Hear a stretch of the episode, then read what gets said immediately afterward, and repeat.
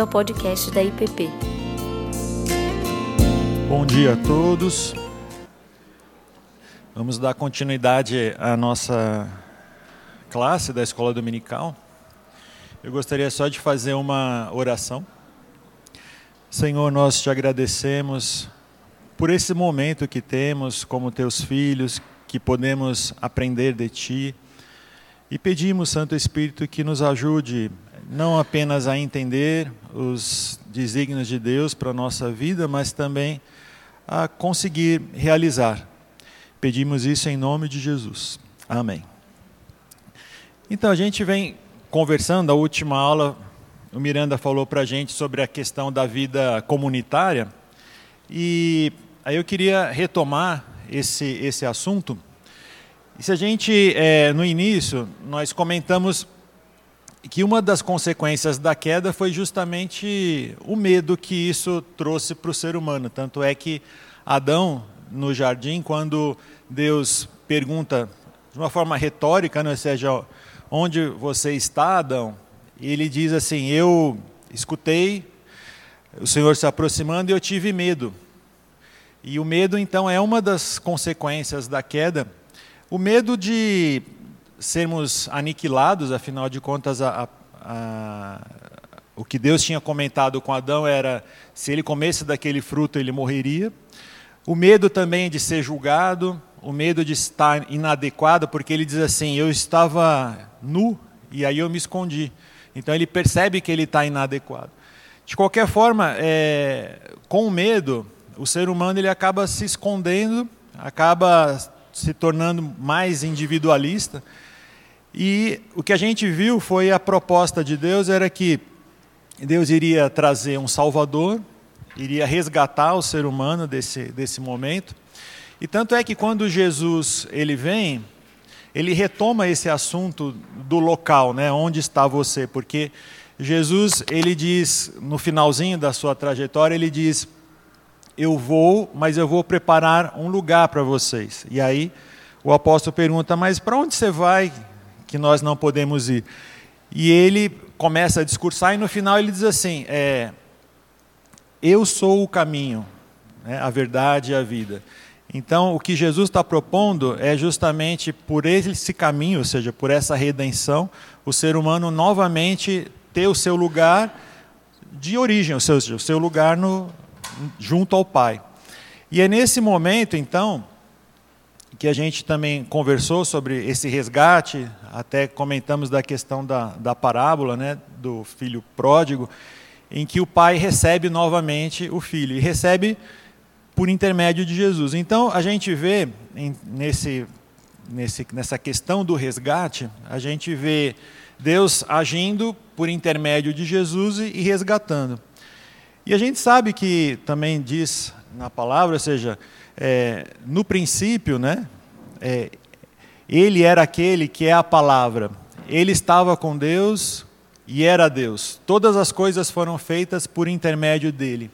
E sem ele, nada do que existe teria sido feito. Né? Ou seja, Jesus é antes de todas as coisas e hoje todas as coisas subsistem por conta de Jesus. Então a gente vê na, na palavra a questão, quando a gente vê uma obra da Trindade, a gente vê em Deus o poder criador. Ou seja, quando ele diz no princípio, né? Haja luz e houve luz. A gente vê em Jesus o poder de organizar as coisas, como ele fez no princípio. E onde é, a gente vê a ação do Espírito Santo, que é o que a gente vai comentar hoje? Como é que o Espírito Santo participa desse nosso dia a dia, do nosso chamado, da nossa jornada, né? E lá no princípio diz também assim que era a terra, era sem forma e vazia, Trevas cobriam a face do abismo, e o Espírito de Deus se movia sobre a face das águas. Então, o que a gente observa é que, quando a Trindade age, quando ele diz, façamos o homem a nossa imagem e semelhança, então Deus tem esse poder criador, o Espírito, o Jesus tem esse poder de organizar junto ao Pai, e o Espírito Santo o poder de aperfeiçoar. Então a gente consegue entender que quando Deus cria o ser humano, né?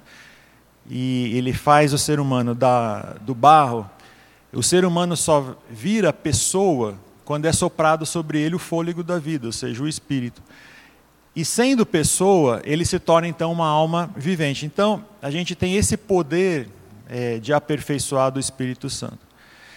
E quando o próprio Jesus chega para os seus apóstolos e no finalzinho também e fala: Todo poder me é dado nos céus e na terra, a paz seja convosco, né? Assim como o Pai me enviou, eu vos envio.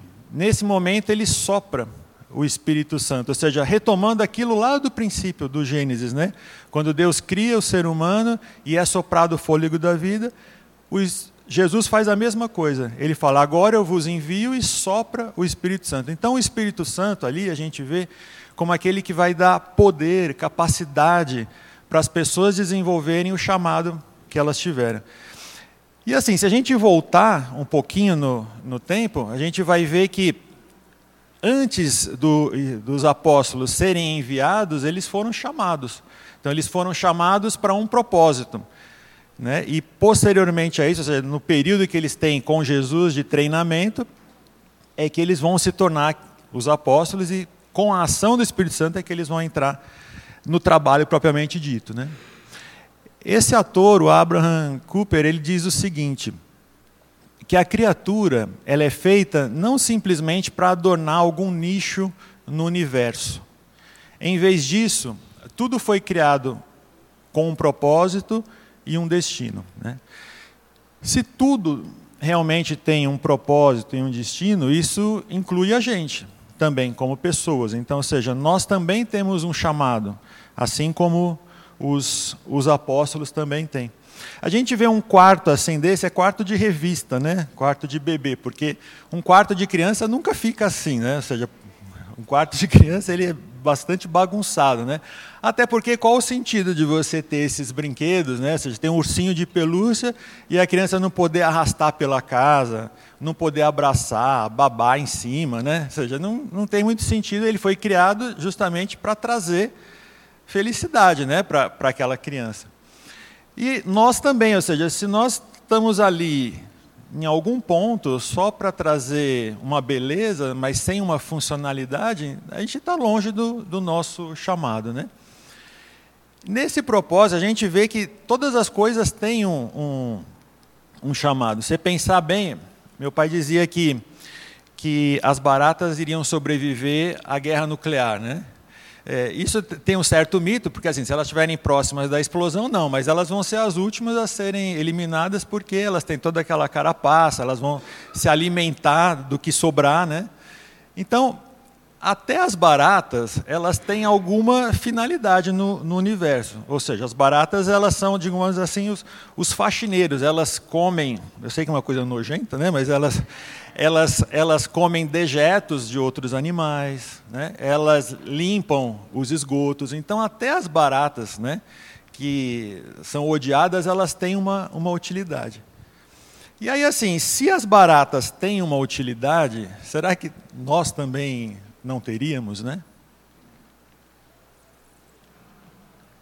E nesse sentido, a Bíblia traz vários exemplos de pessoas que foram chamadas e foram chamadas para algum propósito. É, lá na Pérsia, quando o rei Xerxes, o rei Assuero, né, ele era o governante, a Pérsia dominava mais de 120 nações, era um grande império. E a história diz que ele tinha uma rainha, que era a rainha Vasti, que decidiu não aceitar o convite para ir num banquete.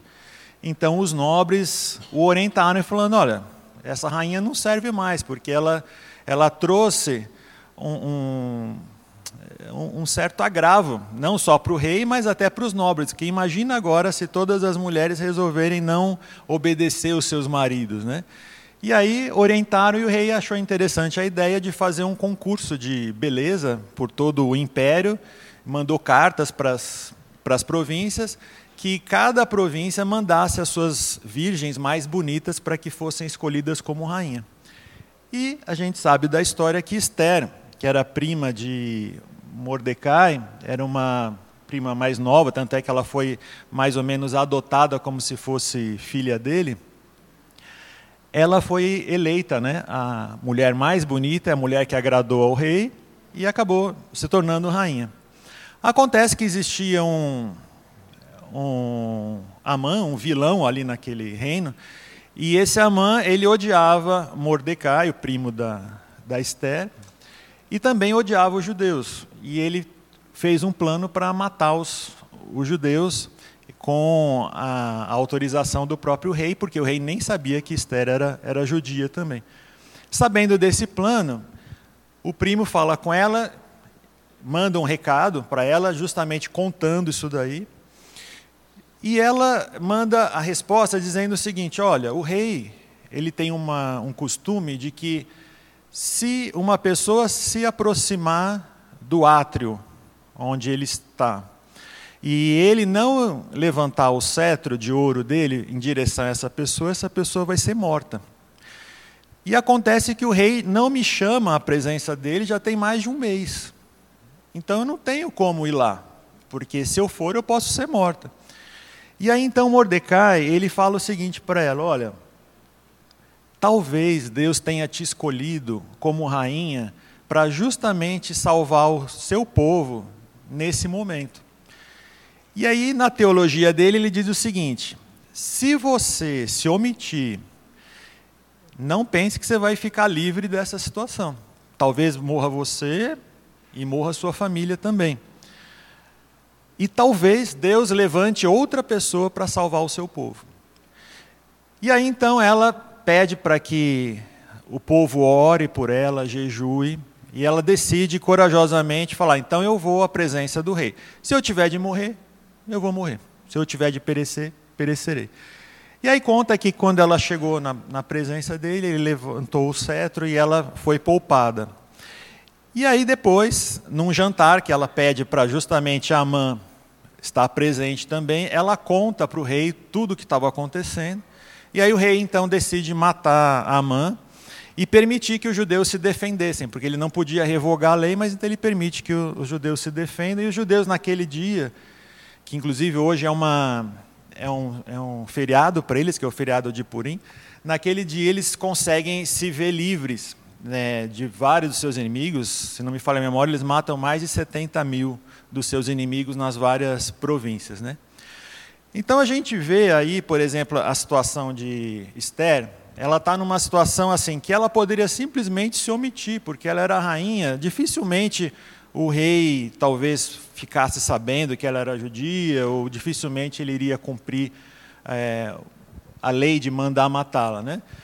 Mas ela tem ali um senso comunitário, ou seja, de pensar, eu talvez eu tenha sido colocada nesse momento, nessa situação, para poder é, exercer a vontade de Deus naquele, naquele instante. Né? E aí a gente sabe que é, nem todos, ou seja, até que assim, a minoria das pessoas vão chegar num posto como esse, ou seja, de poder é, proteger uma nação inteira, né? ou seja, mas muitos de nós temos várias situações em que nós podemos sair do nosso individualismo e ter um papel comunitário também. A gente vê no Novo Testamento, por exemplo, a história de Dorcas, que ela, ela simplesmente fazia vestido para as mulheres que eram viúvas. Ela não tinha assim um, não era uma grande mulher como é, Esther que tinha grande poder, mas só o fato dela fazer vestido para as viúvas quando ela morreu, as viúvas ficaram tão é, tristes com a perda daquela pessoa que elas falaram para Pedro: Pedro, ela não pode continuar morta, porque ela é uma pessoa muito importante para a gente. E Pedro, talvez até sendo mais levado pela, pela insistência das, daquelas viúvas, chorando naquela situação, ora e Dorcas então é, é ressuscitada. Então, às vezes, a gente pode não ter. É, grandes postos para fazer grandes coisas, mas muitas vezes Deus nos coloca em determinadas situações, até para as pequenas coisas do, do dia a dia, que para a gente talvez seja pequeno, mas para aquele que recebe não é assim tão, tão pequeno. E aí a pergunta, eu acho que a gente é, se faz nesse momento é o seguinte: É, o que, que é mais difícil para a gente? É entender qual é o nosso chamado, qual é a nossa vocação, o que Deus quer da gente, ou executar isso daí.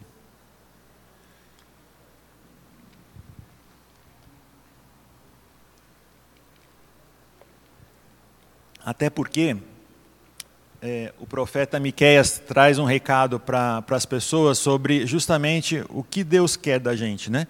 E ele diz assim: Ele te declarou ao homem o que é bom, e que é o que o Senhor pede de ti, senão que pratiques a justiça, e ames a benignidade, e andes humildemente com o teu Deus.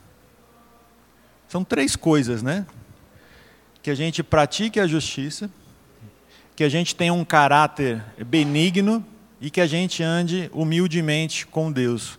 Então Deus não pede que nós sejamos um sucesso, né? Deus não pede que nós sejamos rainhas estéreis, que nós estejamos impostos altos. Ele pede que a gente pratique a justiça, que a gente tenha um caráter benigno e que a gente ande humildemente. Simples, né? A questão não é saber que é isso que Deus quer da gente. A questão é executar. Isso é a, é a grande dificuldade. Até porque benigno é aquele que tem um caráter bondoso, é aquele que, inclusive, tem um caráter generoso. Né? E isso é difícil de executar. Então, assim, o, nós somos chamados para isso. A gente não tem dificuldade de entender. O que a gente tem, pelo menos o que eu tenho, é a dificuldade de executar. E é nesse ponto que entra quando a gente volta ali na, no momento em que nós somos é, nomeados, nós somos enviados, que é a, a grande comissão, que é um pouco quando Jesus então sopra o Espírito Santo, ele faz isso porque a gente lê assim: Ide, fazei discípulos de todas as nações. É isso que Deus pede da gente, né? E às vezes esse ide, a gente tem a ideia de que a gente precisa sair da onde a gente está e se ir para um outro lugar. E muitas vezes isso acontece, mas não necessariamente. Nesse, os estudiosos eles dizem que o verbo que é usado aí no grego é uma mistura de um verbo imperativo com gerúndio. Então não, não existe esse tempo verbal no português. E aí eles dizem que a tradução correta seria mais ou menos assim: vá, e enquanto vai, ou talvez indo, fazei discípulos, né? Então, na verdade, é um, é um contínuo, ou seja, a pessoa, o discipulador, ele não necessariamente ele precisa é, ir em algum lugar. Ele simplesmente precisa, enquanto ele está no seu dia a dia, fazer discípulos, né? E aí que entra é, justamente o fato de Jesus ter então soprado sobre eles o Espírito Santo, porque só tem um jeito da gente conseguir fazer isso, é com a ação do Espírito Santo nas nossas vidas, porque se depender da minha individualidade, eu vou ficar quieto, não vou falar nada. Né? Mas quando o Espírito Santo, como Deus diz ali, como está na sua palavra, porque Deus derramou seu amor em nossos corações por meio do Espírito Santo que ele nos concedeu. Então, quando a gente tem o Espírito Santo, a gente tem a ação de Deus na nossa vida e o amor de Deus na nossa vida, para a gente poder transmitir isso para as outras pessoas. E aí, quando a gente lê, por exemplo, esse texto, que diz assim, lá de, de Gálatas, mas o fruto do Espírito é amor, alegria, paz, longanimidade, benignidade, bondade, fidelidade, mansidão, domínio próprio. E contra essas coisas não há lei. Eu, eu tinha uma, uma forma de, de pensar nisso assim. Ora, quando você vê uma árvore e ela está produzindo, por exemplo, agora é a época da manga, você vê ali no parque da cidade, em vários lugares aqui, simplesmente chega uma época que a árvore produz a manga, né? E para mim é uma coisa extremamente simples, ou seja, naquele momento você vê lá, nasce, cresce, amadurece, pronto, né? Então eu sempre via isso daí e olhava esse texto e eu pensava assim, é simples, né? Ou seja, você produzir um fruto, ou seja, o que Deus quer de nós é simples, ou seja, parece que não dá nenhum trabalho. E aí, uma vez é, conversando com um amigo que é agrônomo, ele falou: olha, isso não é simples, ou seja, quando uma árvore produz um fruto, isso demanda assim uma energia dela tão grande que gera um estresse para aquela árvore. Isso não é, a gente olha assim, parece simples, mas na verdade um processo, no, digamos, no metabolismo todo, na biologia daquela árvore, é algo muito trabalhoso para ela produzir. Isso me deixou mais tranquilo, porque eu, na verdade, eu, quando eu li esse texto, eu pensava assim, poxa, me falta, assim, eu, eu tô, me causava até às vezes uma certa crise de fé, de identidade, porque eu pensava assim, poxa, deveria ser tão simples eu fazer isso, né? Ou seja, eu espelhar o reino de Deus com amor, com bondade, e para mim é difícil, para mim não é fácil assim fazer isso, demanda energia, demanda eu querer sair da minha zona de conforto, né? Aí quando eu fiquei sabendo disso, eu, eu até fiquei mais tranquilo, porque eu falei, bom, então realmente se até na, na natureza precisa de um certo esforço, então isso me deixa mais, mais tranquilo, né? E aí, é, é justamente essa, essa questão, eu falo, se precisa de um certo esforço, né, por que e como assim que isso vai acontecer na nossa vida? Ou seja, como é que o Espírito Santo ele age né, para promover tudo isso. E aí, assim, é, a, gente, a gente vê nesse texto também que nós somos criaturas, né, fomos feitos, é, criados por Deus e para as boas obras, ou seja, nós temos uma destinação, nós temos um chamado para as boas obras. E aí, quando a gente pensa no Espírito Santo como pessoa, é, ele vai nos ajudar justamente a sair desse estado bruto em que nós estamos, uma vez que nós fomos resgatados e salvos, para um estado mais lapidado, até a gente se tornar um, um diamante bonito mesmo. Né? Mas para você lapidar uma pedra dessa, isso dá muito trabalho. Dá muito tempo para você conseguir. E é, é isso que o Espírito Santo ele faz nas nossas vidas. Ele vai agindo gradualmente. Né? E se a gente pensar, ora, a salvação é dom de Deus, né? A fé é um presente que Deus nos dá, Ele que nos salva. Mas e a santificação? Ela, ela é algo assim que não demanda nenhum trabalho ou é algo que realmente demanda assim um certo estresse da nossa parte? E aí assim, enquanto a gente pensa, por exemplo, no trabalho de Jesus na salvação, o trabalho dele, como se diz, ele é vicário, ou seja, Jesus se sacrificou em meu lugar. Então eu não preciso fazer mais nada, eu estou salvo. Então o trabalho de Jesus é substituto, ele me substitui. Eu deveria estar lá na cruz, mas ele me substituiu e eu não preciso mais ir para a cruz. Mas e o trabalho do Espírito Santo? é também substituto, ele também é vicário, ele também faz as coisas em meu lugar?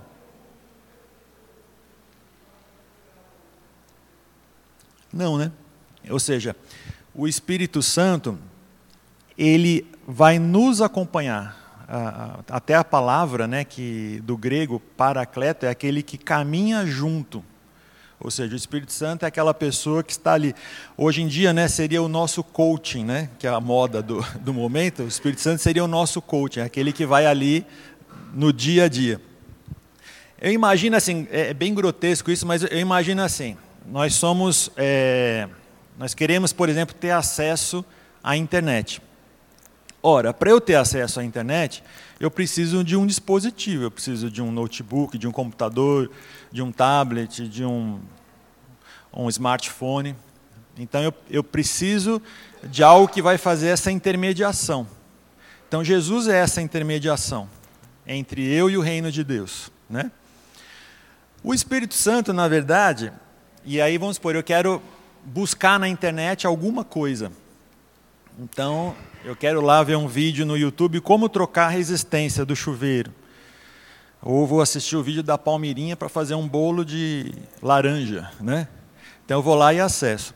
Só que para eu acessar, eu preciso de um software, né? Eu preciso de um navegador. Então, digamos assim, o Espírito Santo é o nosso navegador. Ou seja, eu tenho a intermediação, que é o dispositivo, eu tenho um navegador que vai me dar acesso, só que ele só vai me dar acesso à internet. Quem vai ter que trocar a resistência do chuveiro sou eu. Ele vai me mostrar como eu troco. Ele vai me mostrar como eu faço o bolo. Mas eu que vou ter que pôr a mão na massa. Né? Então, enquanto que Jesus é o nosso substituto, o Espírito Santo não. Ou seja, na, na, no, se a gente pensar então numa televisão, a mesma coisa. Eu tenho a televisão para ter acesso a filmes, a qualquer coisa que eu queira. Mas se eu não tiver a antena, que seria o Espírito Santo, também não vou conseguir. Né?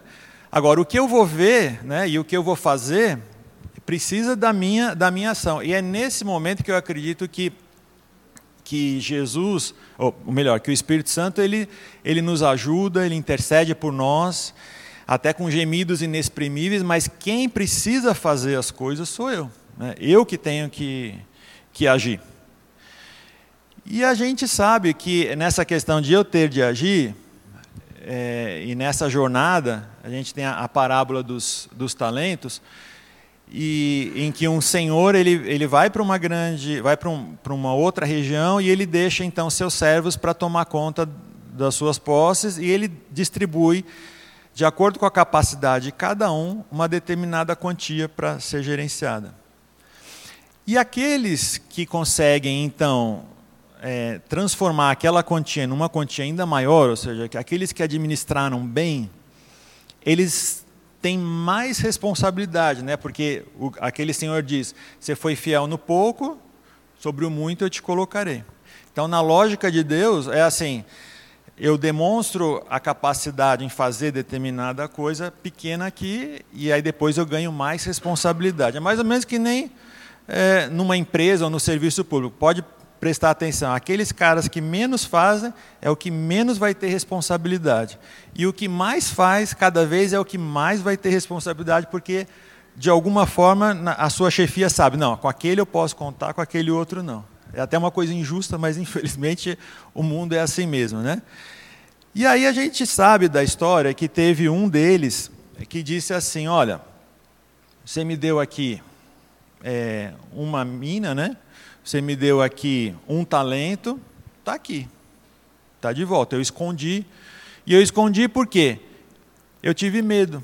De novo o medo, né? O medo que vem lá da, da queda. Eu tive medo porque eu sabia que você é um homem severo. No, no original, esse severo é escleros, é um homem duro, é um, é um homem inflexível. Né? Depois ele diz assim: é um homem que é, colhe onde não semeou, que tira onde não, não produziu. Então ele coloca, ou seja, o senhor da parábola como alguém que se aproveita do outro ainda, né?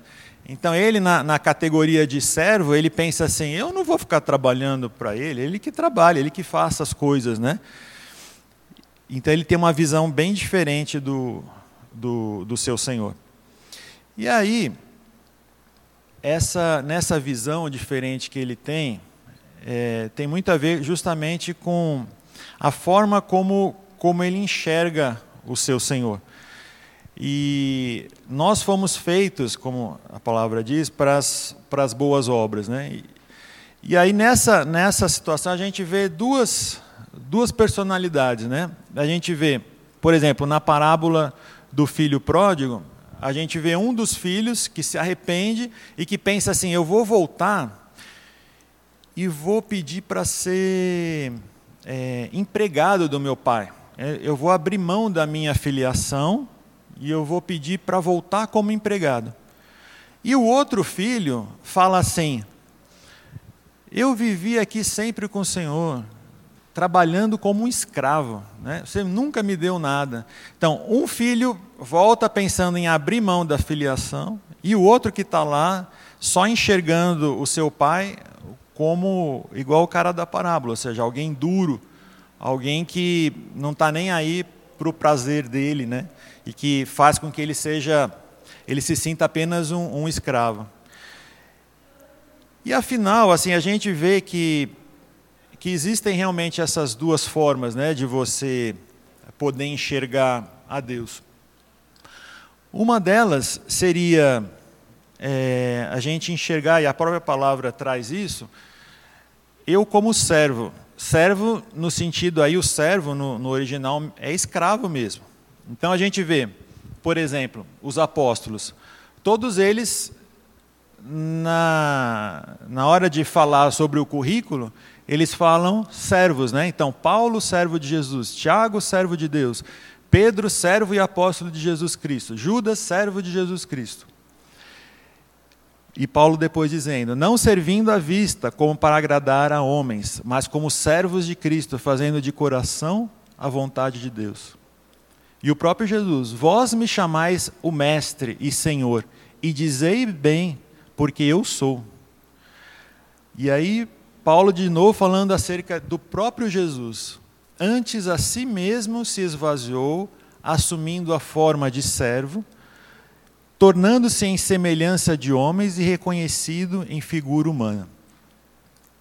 Então existe uma forma da gente se enxergar nessa trajetória. Uma das formas é eu me enxergar como servo.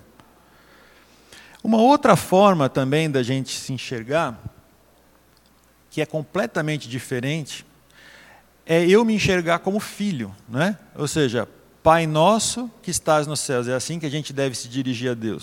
Se Ele é Pai, eu sou filho. Mas a todos quantos o receberam, deu-lhes o poder de serem feitos filhos de Deus. Pois todos os que são guiados pelo Espírito de Deus são filhos de Deus.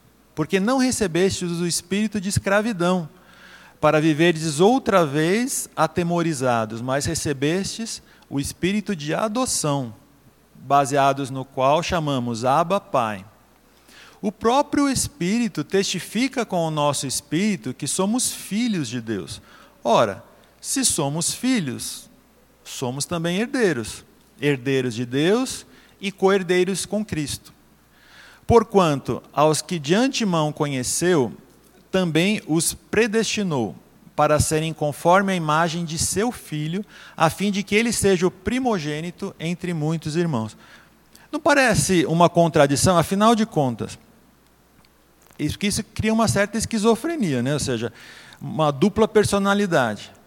Como eu devo é, me ver diante de Deus? Afinal, eu sou um servo em que eu preciso, na verdade, como escravo, o único direito que eu tenho é de ser alimentado, de ser vestido e de trabalhar.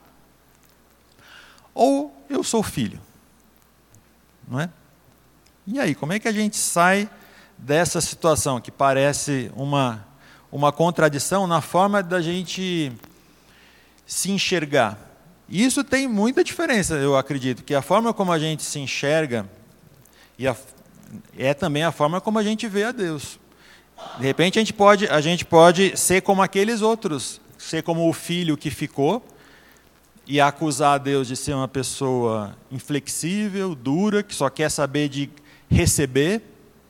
Eu posso ser como aquele servo que falou: está é, tá aqui o que você me deu, eu guardei, não perdi. E na lógica é, é, dos judeus da época, esse, porque existia uma parábola naquela época que dizia que um dos servos tinha recebido, eram três também, um tinha recebido o dinheiro e gastado tudo.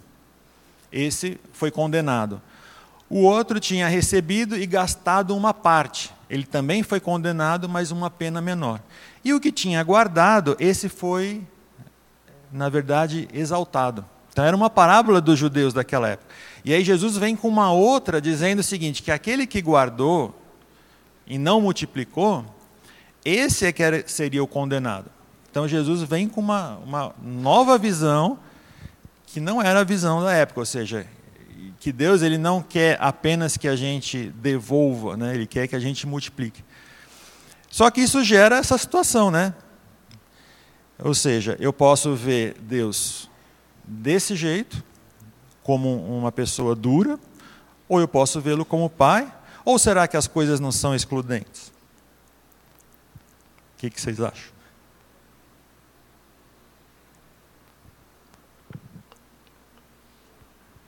Miranda não pode.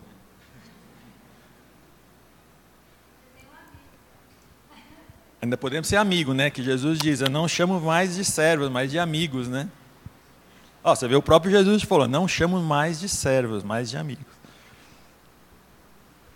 Como é que a gente sai dessa aí?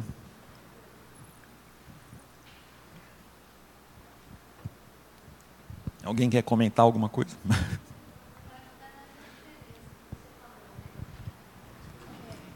Eu acho que o, que o interessante foi a, a colocação que você fez.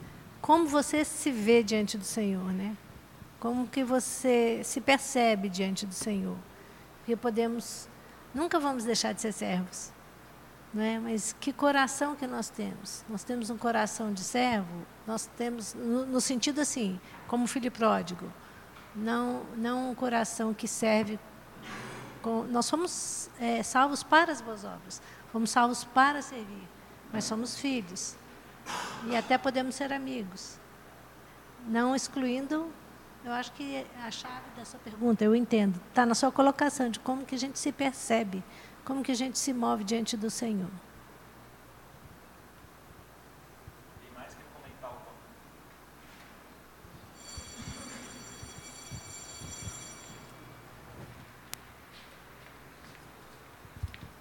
O meu comentário é, é uma percepção pessoal, provavelmente que bem na contramão, tá? Eu vi uma vez a, é, talvez seja fruto da profissão ou de minhas experiências pessoais. Eu, eu acho que a gente está muito mais para servo que para filho na prática. Eu, eu, lembro um exemplo que eu vi num programa de TV essa semana, o Claude Troagot, contando que quando ele veio para o Brasil fazer um estágio, e aí ele resolveu ficar aqui e abriu o restaurante dele. E aí ele ligou para o pai dele na França, que tinha três estrelas Michelin, tinha todos os recursos, falou: pai, eu preciso de uma ajuda para começar minha vida aqui, né? abrir meu restaurante. O pai dele falou: se vira. Eu acho que Deus geralmente fala se vira, no sentido de que é, muito raramente ele intervém, a gente está sujeito à aleatoriedade da vida e ele dá muito valor à nossa capacidade de se virar e estimula a gente a se virar. Então, eu cresci num ambiente evangélico desde pequeno, em que eu, eu fui ensinado que se que havia uma certa relação de troca com Deus, de que se a gente frequentasse a igreja, lesse a Bíblia e desse o dízimo, haveria um, uma certa um verniz protetor, né? A minha percepção hoje é que não há verniz protetor e que a gente está sujeito aos atritos da vida e raramente, como é a definição de milagre, Deus intervém. Então acho que é mais para servo que para filho. É, na verdade, assim, é por isso que a gente precisa do, do Espírito Santo, porque é Ele que nos ajuda nessa caminhada nesse, nesse aprendizado e, e nessa situação. Né? Então, eu acredito assim que a nossa a forma como a gente se vê em relação a Deus e se a gente não tivesse o Antigo Testamento talvez essa essa pergunta ficasse mais difícil de ser respondida mas é interessante que como Deus ele deixa pistas, ou seja, para a humanidade, do, do grande plano dele. Então tem uma situação, já foi comentada aqui no Antigo Testamento, era caso a pessoa ficasse com uma dívida em relação a uma, a uma outra pessoa e não tivesse como pagar, ela poderia se tornar escrava daquela pessoa e ficaria escrava durante sete anos. Se no final ela não tivesse conseguido pagar a dívida toda com o trabalho da sua escravidão, não teria problema, porque a dívida estaria é, liquidada. Ela deixaria de ter o nome no SPC, ela simplesmente estaria livre da dívida e poderia ir embora e trabalhar com qualquer outra coisa, não precisava continuar como escrava. Inclusive, no último ano, para libertar esse escravo, o dono do, do escravo ele tinha que dar condições para que ele recomeçasse uma nova vida. Então teria que dar roupa, teria que dar um animal, teria que fazer alguma coisa para que ele tivesse condições de voltar. E existia uma coisa interessante, que era o seguinte: se por acaso aquele escravo tivesse percebido naquela família, né, uma situação de amor tão grande e ele sentisse isso mesmo, ele percebesse que ele era amado de uma forma e que ele era, se sentia protegido, ele podia abrir mão da sua liberdade e se tornar escravo toda a vida daquela família, se assim ele desejasse. Se isso acontecesse, ele era furado a orelha e aquilo serviria então para mostrar que aquele escravo era extremamente amado por uma família e ele decidiu abrir mão da liberdade para servir aquela família. Talvez assim, uma forma da gente sair desse dessa aparente contradição entre servo e filho seja essa, ou seja, em algum momento nós fomos resgatados por Deus, nós percebemos o amor que Ele tem por nós é tão grande e Ele é tão bom que a gente abre mão da nossa liberdade para servi-lo. Mas em abrindo mão da nossa liberdade, eu sou adotado como filho. Então é, é um paradoxo, mas assim eu abro mão teoricamente dessa liberdade mas eu me torno filho e passo a ter essa liberdade como filho. Então é, é, é uma coisa maluca assim, né, da gente da gente perceber, mas traz essa conotação. E aí assim só para terminar, eu acredito que Deus ele fez mais ou menos isso com a gente. Ele criou uma grande empresa chamada Planeta Terra e aí ele fez essa grande empresa, ele nos convida para ser sócios do filho dele. Então agora nós somos irmãos e sócios de Jesus no gerenciamento dessa grande empresa que se chama Planeta Terra. E como sócio, e Deus como grande CEO, o grande executivo né, dessa empresa, veja, ele conhece essa empresa a fundo. Então, se eu tiver um problema, eu vou chegar para ele e vou perguntar: olha, eu estou com um problema nesse departamento, o que, que o senhor me indica, que, como é que eu posso agir? Né? Você acha que eu vou, eu vou ignorar um conselho desse executivo? Né? Então, é, é mais ou menos assim, isso daí para mim ficou um pouco claro, porque assim, meu, meu sogro, ele, ele tinha uma, ele abriu uma empresa e colocou os filhos como sócios, né? Então, ao mesmo tempo que os filhos eles trabalhavam para o pai, eles também eram sócios do pai. Então eles também tinham interesse que a empresa crescesse. Então, ou seja, se eu sou sócio de Jesus nessa grande empresa, eu estou trabalhando nessa grande empresa, o meu maior interesse é que essa empresa cresça. Né? E eu, como sócio, né, como filho também, eu vou dar o meu sangue para que ela cresça. É mais ou menos isso. Quando a pessoa tem um emprego, ela geralmente trabalha menos do que quando ela abre uma empresa. Porque quando ela abre uma empresa, ela se dedica muito mais para aquela empresa dar certo, ela vai trabalhar sábado, domingo, ela vai. Diferente de quando ela era empregada. Então, eu, eu imagino assim que Deus fez isso conosco, ou seja, nós tivemos a oportunidade de ser sócios dele, ou do filho dele, e aí hoje a gente tem essa grande empresa aí, e cada um de nós em, no seu departamento, para administrar. Né? Miranda. É, eu acho que um, um problema de, dessa aparente contradição é a compreensão do termo. O que é que significa servo? É, toda vida que a gente fala em servo, a gente está lembrando de escravo. É, ou seja, trabalhando a, a força debaixo das ameaças. Mas o serviço que hoje nós compreendemos melhor quando usamos a palavra serviço, ela está presente em toda a natureza e em qualquer organismo. O corpo humano, por exemplo, todos os membros servem o corpo.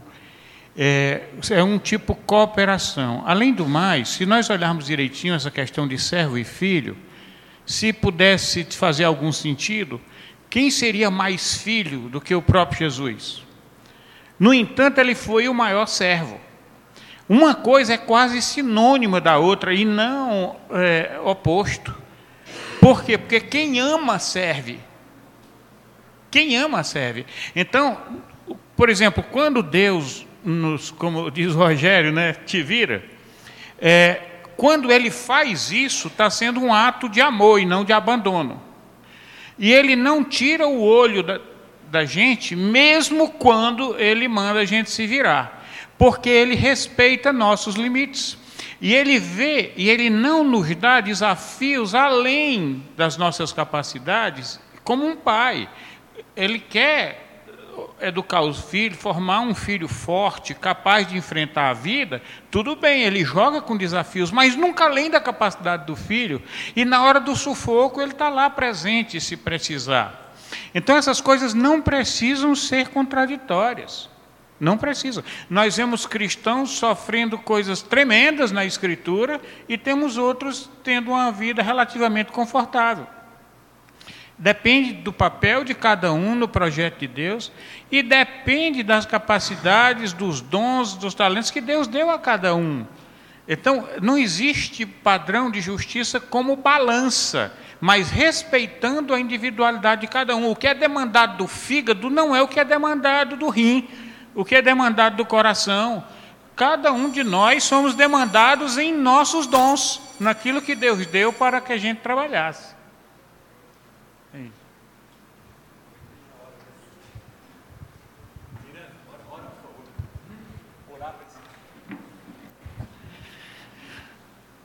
Senhor, quero te agradecer pelo teu amor, pelo teu cuidado. Porque o Senhor não, nunca, nunca nos abandona, mesmo na hora mais desesperadora, mesmo na hora que a gente pensa que tudo, no meio da aridez, onde parecemos estar sós, mesmo na hora do teu silêncio, o Senhor está conosco. Muito obrigado por causa disso. Que nós tenhamos a consciência disso, que a gratidão brote e transborde nos nossos corações para que muitos a vejam. E que a nossa alegria encoraje a muitos. E que nós te sirvamos por amor. Que nós sejamos fiéis, sabendo da importância que é sermos livres do nosso pecado e sermos libertados das nossas paixões. Que essa liberdade possa se estender através do teu amor em nós. Em nome de Jesus. Você acabou de ouvir o podcast da IPP. Para saber mais, acesse nossa página em www.ippdf.com.br.